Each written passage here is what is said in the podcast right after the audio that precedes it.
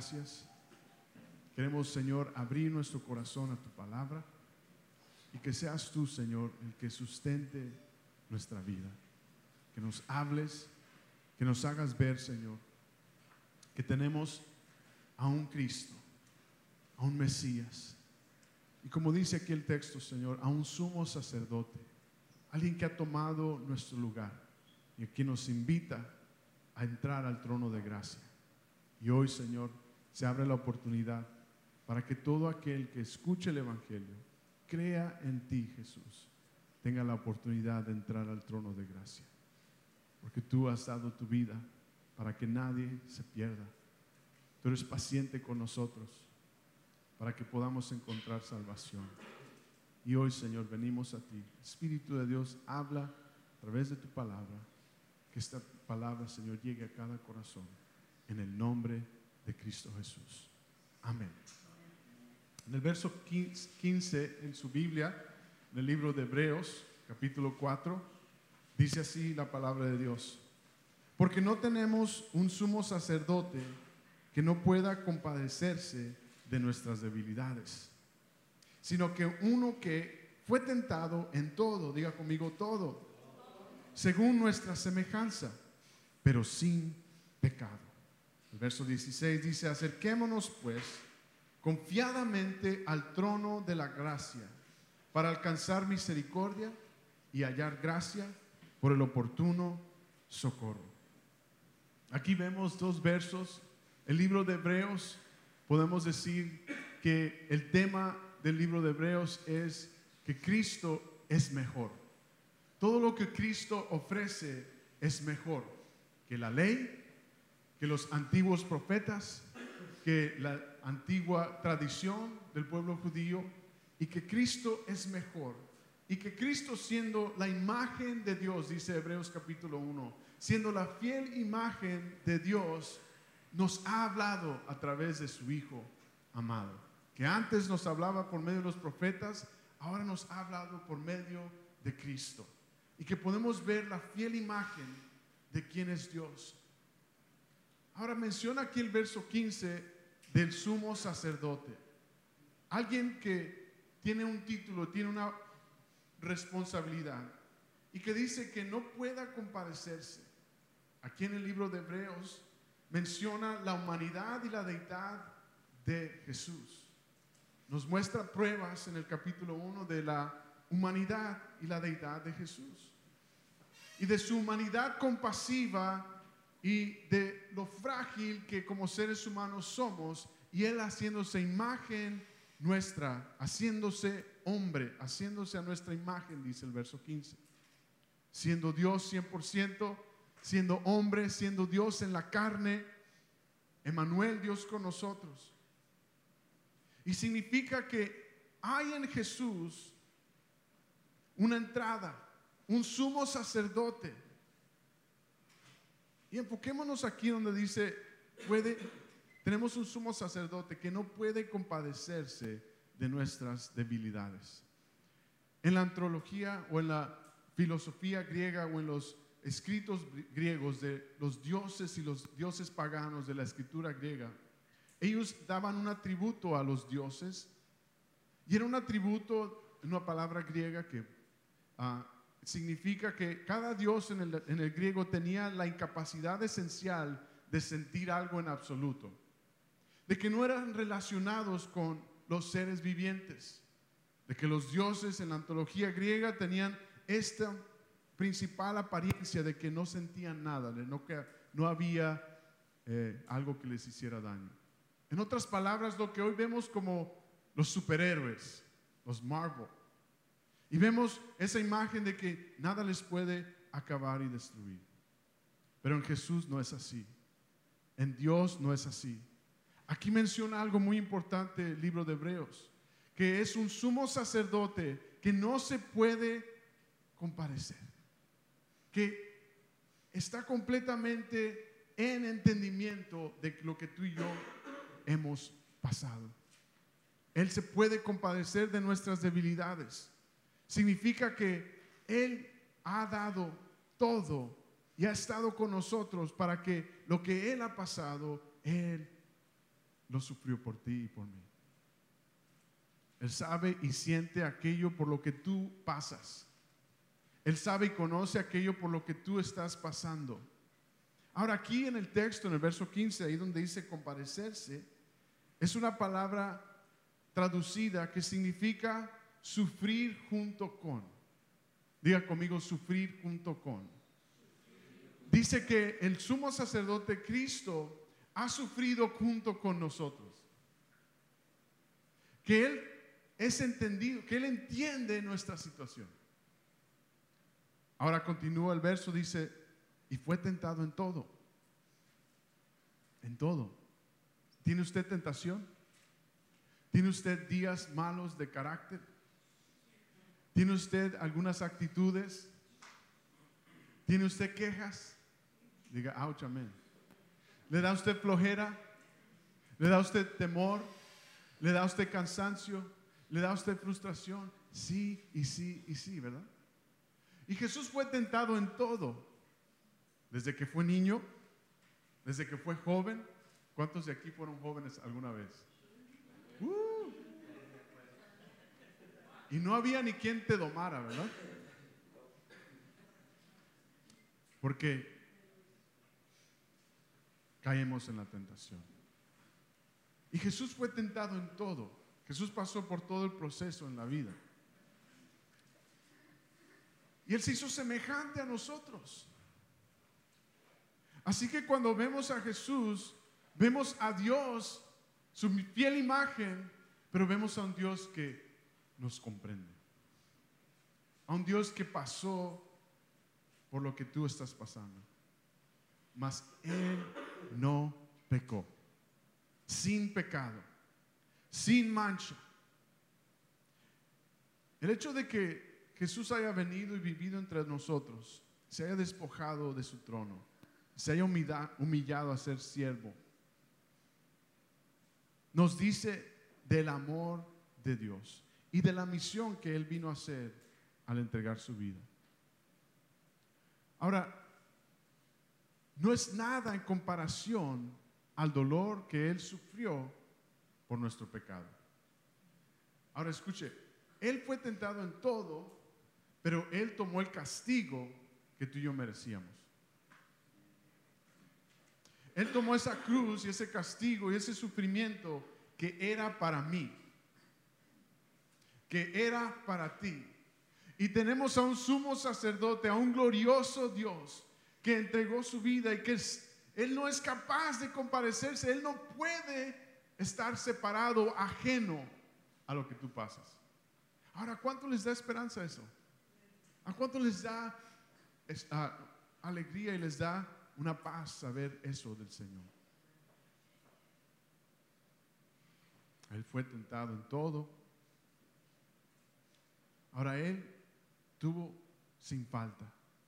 No hubo pecado en Él. No hubo mancha en Él.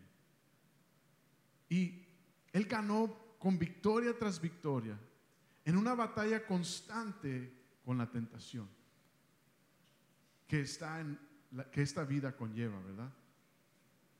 Ahora, algunas veces pensamos que así como Jesús es Dios, Él pudo haber sido tentado de esa manera, pues Él es Dios. Pero nos dice aquí el texto que Él se hizo hombre y nos entiende y sufrió exactamente como tú y yo pudiéramos sufrir y pasar y ser tentados.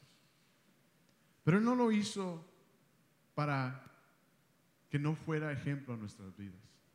Lo hizo para que viéramos que Él lo iba a hacer en la carne, hecho hombre, por medio del poder del Espíritu. Por medio del Espíritu de Dios. Por eso Jesús le dijo a sus discípulos, vez tras vez, vendrá la promesa. Les conviene que yo me vaya al Padre anunciando su muerte, Juan capítulo 14.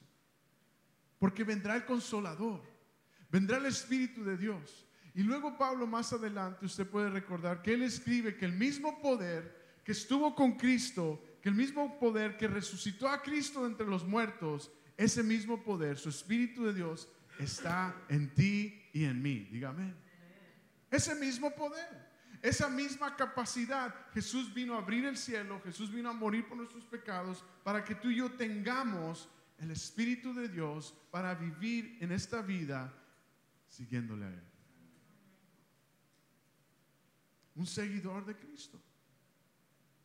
Y hoy reflexionamos lo que Él sufrió, el lugar que Él tuvo, ese sumo sacerdote. Él sabe por lo que estás pasando. Vaya conmigo al verso 16. El sumo sacerdote se entiende lo que estamos, lo hizo, semejanza nuestra, sin pecado. Verso 16, ¿para qué? Acerquémonos pues. Confiadamente, subraya, acerquémonos confiadamente. ¿A dónde? Al trono de la gracia para alcanzar misericordia y hallar gracia por el oportuno socorro. ¿Quieres misericordia? ¿Necesitas gracia? Acércate pues. ¿Necesitas hallar la gracia y la misericordia, la ayuda en el momento oportuno? Acércate pues a Dios confiadamente. Porque no es en tus propias acciones, no es en tu propia voluntad, sino es en el sumo sacerdote que Él tomó su lugar. Porque Él nos entiende, porque Él es el que tomó ese lugar, acerquémonos pues. Podemos hallar misericordia, podemos entrar confiadamente. Porque Él es un Dios de gracia. Dice el trono de la gracia. El trono de Dios es un trono de gracia. Gracias a Cristo. Entramos a un trono de gracia gracias a Cristo. Podemos recibir misericordia y gracia gracias a Cristo Jesús. ¿Se fija? En el momento oportuno, en el momento de la tentación, en el oportuno socorro, que es casi para nosotros día y noche. Amén. El, socorro oportuno que yo necesito es de día y noche. Es de todas las mañanas. Es de todas las tardes. Es en el día de hoy. Puedo hallar gracia. Puedo acercarme pues confiadamente a Dios. Ahora, el enemigo no quiere que te acerques confiadamente a Dios. Había una confusión con los rabinos conforme a esto de el sumo sacerdote, el sacerdocio en el libro del Antiguo Testamento y lo que está proyectando es a Cristo. Pero ellos creían que había un lugar especial en Dios para la misericordia y había un lugar especial para Dios para la gracia. Estos dos no, dos no se podían reconciliar, estos dos atributos de Dios. Pero aquí Hebreos nos está diciendo que en Cristo podemos entrar al trono que tiene estos dos atributos. ¿Se fija? Porque Dios es uno de misericordia y uno de gracia. De juicio también. Pero gracias a Cristo podemos entrar misericordia y gracia. Antes no. Antes no podían. Antes había un sacerdote, antes había un tabernáculo que tomaba el lugar para mediar y para, eh, interceder. Era lavado y ungido, había un proceso, había un ritual en el que el sacerdote era lavado y ungido, Éxodo 29. Para entrar a la presencia de Dios y ser intermedio por los pecados. Ahora, si el sacerdote no hacía esto, eh, estos elementos, estos símbolos, esto que estaba reflejando a Jesús, esto que estaba proyectando lo que Dios iba a hacer, que eso era lo que Dios creó. Porque todo lo que el sacerdote y el tabernáculo, lo que le pidió Dios a Moisés hacer, el sacerdote Aarón, que lo estableció Dios, Dios le dijo en Levítico capítulo 8 y le dio, en la ley lo podemos ver, todos los elementos que debe de hacer. Fue idea de Dios lo del sacerdote, lo del tabernáculo. Y fue idea de Dios para que hubiera esa imagen, esa idea de lo que Él iba a hacer una vez por todas por la humanidad, entregando a su Hijo en la cruz. Es una figura de Jesucristo. Y Hebreos nos está diciendo, Cristo es mejor. Ya no tenemos pequeños sacerdotes, tenemos un sumo sacerdote. Que no tan solo está como, no era como los antiguos sacerdotes que tenía temor de su vida, sino que él fue tentado en todo y no pecó y es perfecto. Y así pues tenemos acercamientos al trono de gracia. ¿Se viste? ¿Se fija? La idea es entrar a la presencia de Dios. Nos dice en el Nuevo Testamento que al tú y yo venir a Jesús, reconocer con nuestra boca, declarar con nuestra boca, creer en nuestro corazón, somos salvos. Y esa es la transacción que ha sucedido en la cruz, de que podemos ser revestidos por el Espíritu de Dios, ser lavados por su sangre para ser santificados. Porque es poder de Dios para salvación. Amén. Ahora, quiero que veamos tres cosas importantes que ha hecho el sumo sacerdote, que significa la cruz para nosotros, para todos, para que podamos entender el gran valor, lo gran importante que ha sido Jesucristo entregar su vida en la cruz. Debía de suceder. Jesús lo había planeado desde el inicio, desde Génesis. Jesús venía preparando a sus discípulos, voy a ir a la cruz, voy camino a Jerusalén, voy a morir por nuestros pecados, al tercer día voy a resucitar. Y está diciéndonos y nos está declarando.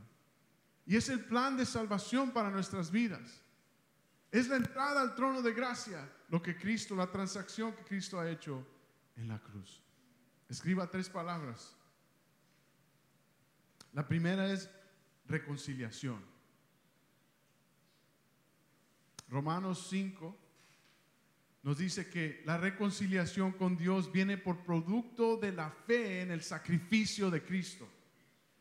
Pongo fe en el sacrificio, en la transacción, en lo que Cristo ha hecho.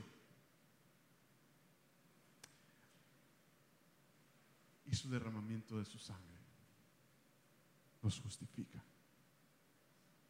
Esa reconciliación es necesaria y era necesaria para la humanidad, para el plan de salvación. Y Jesús lo ha proveído. Su cruz lo ha demostrado.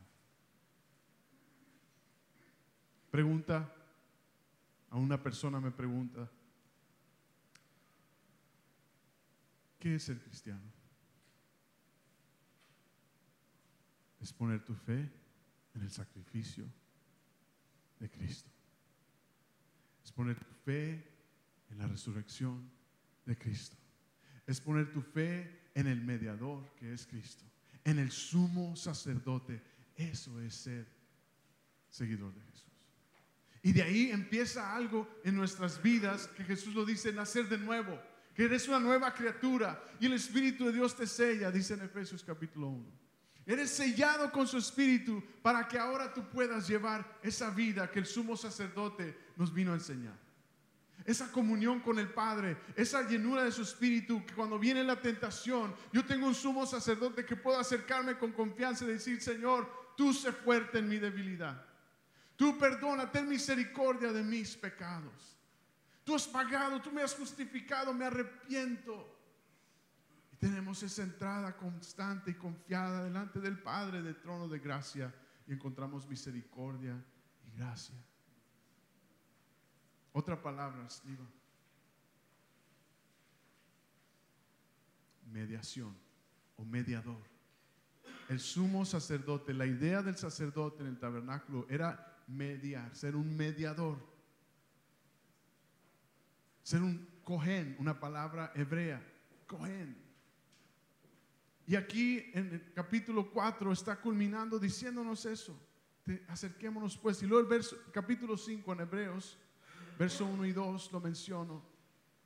Menciona que el sumo sacerdote era constituido para servir a favor del pueblo, a favor de los hombres. Jesús es el mediador que ha sido entregado para estar a favor de nosotros. Jesús nos da favor delante del trono de gracia. Qué maravilloso es eso, ¿verdad? Qué hermoso es el Señor. Qué glorioso es lo que Él ha hecho. Y nos cuesta a veces tan, tan sencillo que se escucha. ¿Cómo que Jesús así pagó mi lugar y es mediador por mí? Sí. Confía y ten fe en el sacrificio y su sangre derramada. Porque la idea del sacerdote que Dios lo instituyó en el Antiguo Testamento para que fuera imagen y reflejo y tipo de lo que iba a ser Jesús. Y en Hebreos vemos aquí que Jesús lo cumplió siendo ahora Él el sumo sacerdote. Ya no hay otros. Ya no va a requerir a alguien más. Ya está hecho. Consumado es. está Mediador. Esta palabra mediador o sumo sacerdote significa, escuche, uno que ocupa el lugar de otro.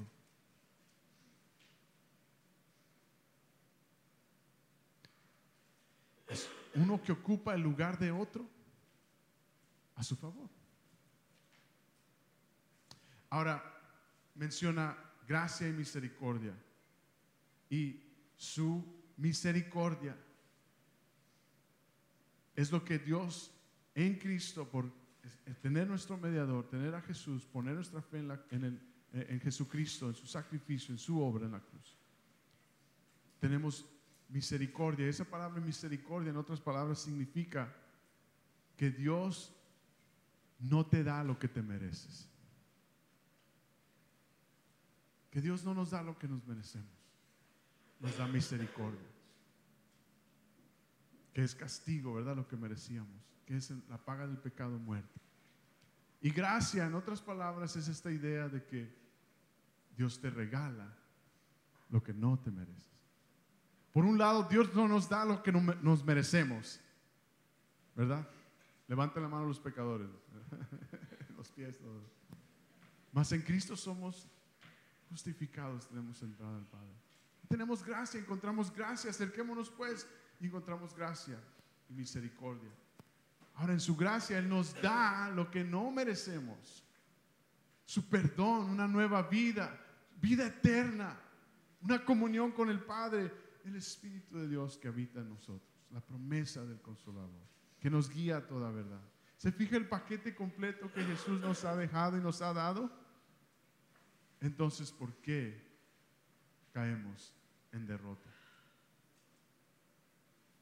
Porque el enemigo quiere hacernos pensar, las tentaciones quiere hacernos pensar de que tú no eres digno de entrar al Señor, de que Él no está accesible a ti. ¿Cuántos han escuchado eso en su corazón, en su mente a veces? O tú no eres accesible a Dios, mira lo que has hecho. Y es como acusación, como condenación, ¿verdad? La escritura usa ese nombre para Satanás que es esa palabra griega Satanás que significa el acusador.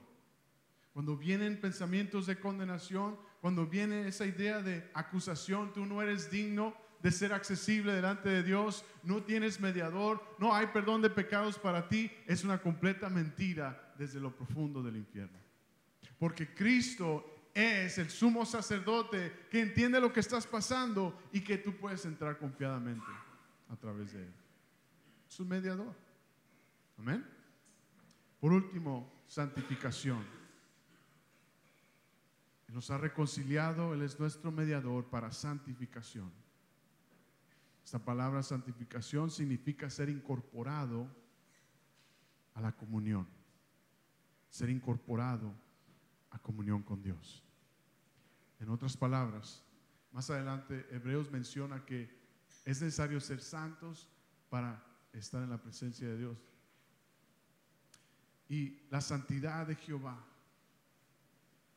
Eh, Jesús nos ha reconciliado, Él es nuestro mediador para santificación, para estar incorporado, diga conmigo, incorporado, unido a una comunión con Dios. Dios que es santo, en el cual no puede haber pecado, Él no puede estar en pecado, Es santidad, podemos estar en su presencia, santificados. En otras palabras, Jesús nos ha puesto su santidad. Nos ha dado acceso a estar incorporado. Es lo que significa ser santo, santificación, unido, apartado, santos, apartados para Dios, el uso exclusivo de Dios. Ahora, la vocación del sacerdote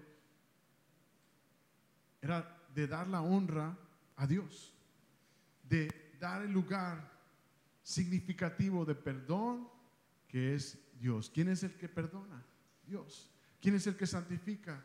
Es Dios. ¿Quién es el que reconcilia? Es Dios. Y el sacerdote está apuntando a ese Dios, a Jehová, que es el que nos da lo que tú y yo necesitamos. Eso es lo que ha hecho Jesús en la cruz.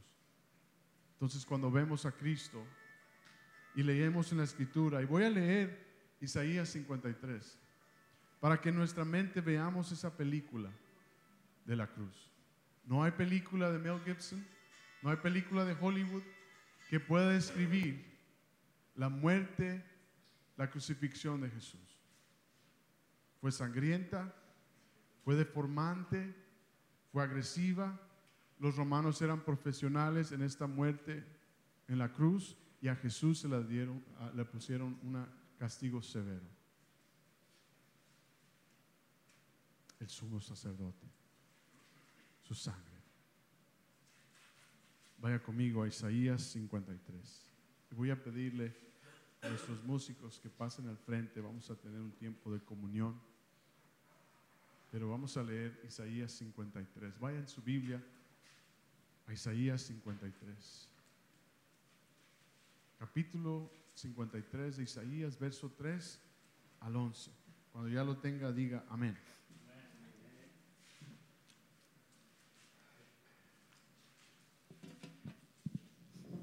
Nos dice acerca de ese sumo sacerdote.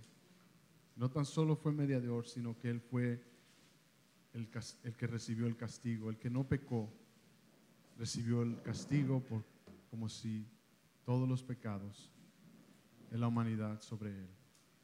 Verso 3 dice, despreciado y rechazado por los hombres, varón de dolores, hecho para él sufrimiento, todos evitaban mirarlo. Fue despreciado y no lo estimamos. Ciertamente Él cargó con nuestras enfermedades y soportó nuestros dolores, pero nosotros le consideramos herido, golpeado por Dios y humillado. Él fue traspasado por nuestras rebeliones y molido por nuestras iniquidades. Sobre Él cayó el castigo, precio de nuestra paz y gracias a sus heridas fuimos sanados. Verso 6. Todos andábamos perdidos como ovejas. Cada uno seguía su propio camino, pero el Señor hizo recaer sobre él la iniquidad de todos nosotros. Maltratado y humillado, ni siquiera abrió su boca. Como cordero, fue llevado al matadero como oveja, enmudecido ante su trasquilador, y ni siquiera abrió su boca. Después de aprehenderlo y de juzgarlo, le dieron muerte. Nadie se preocupó de su descendencia. Fue arrancado de la tierra de los vivientes y golpeado por las transgresiones de mi pueblo. Verso 9. Se le asignó un sepulcro con los malvados y murió entre los malhechores, aunque nunca cometió violencia alguna. No hubo engaño en su boca, pero el Señor quiso quebrantarlo y hacerlo sufrir. Y como Él ofreció su vida en expiación, verá su descendencia y prolongará sus días y llevará a cabo la voluntad del Señor. Padre, Gracias por tu Hijo amado, de que de tal manera nos has amado, entregaste lo mejor, te entregaste a nosotros. Gracias Jesús por abrirnos camino al Padre, porque podemos confiadamente acercarnos, porque tú has hecho la obra.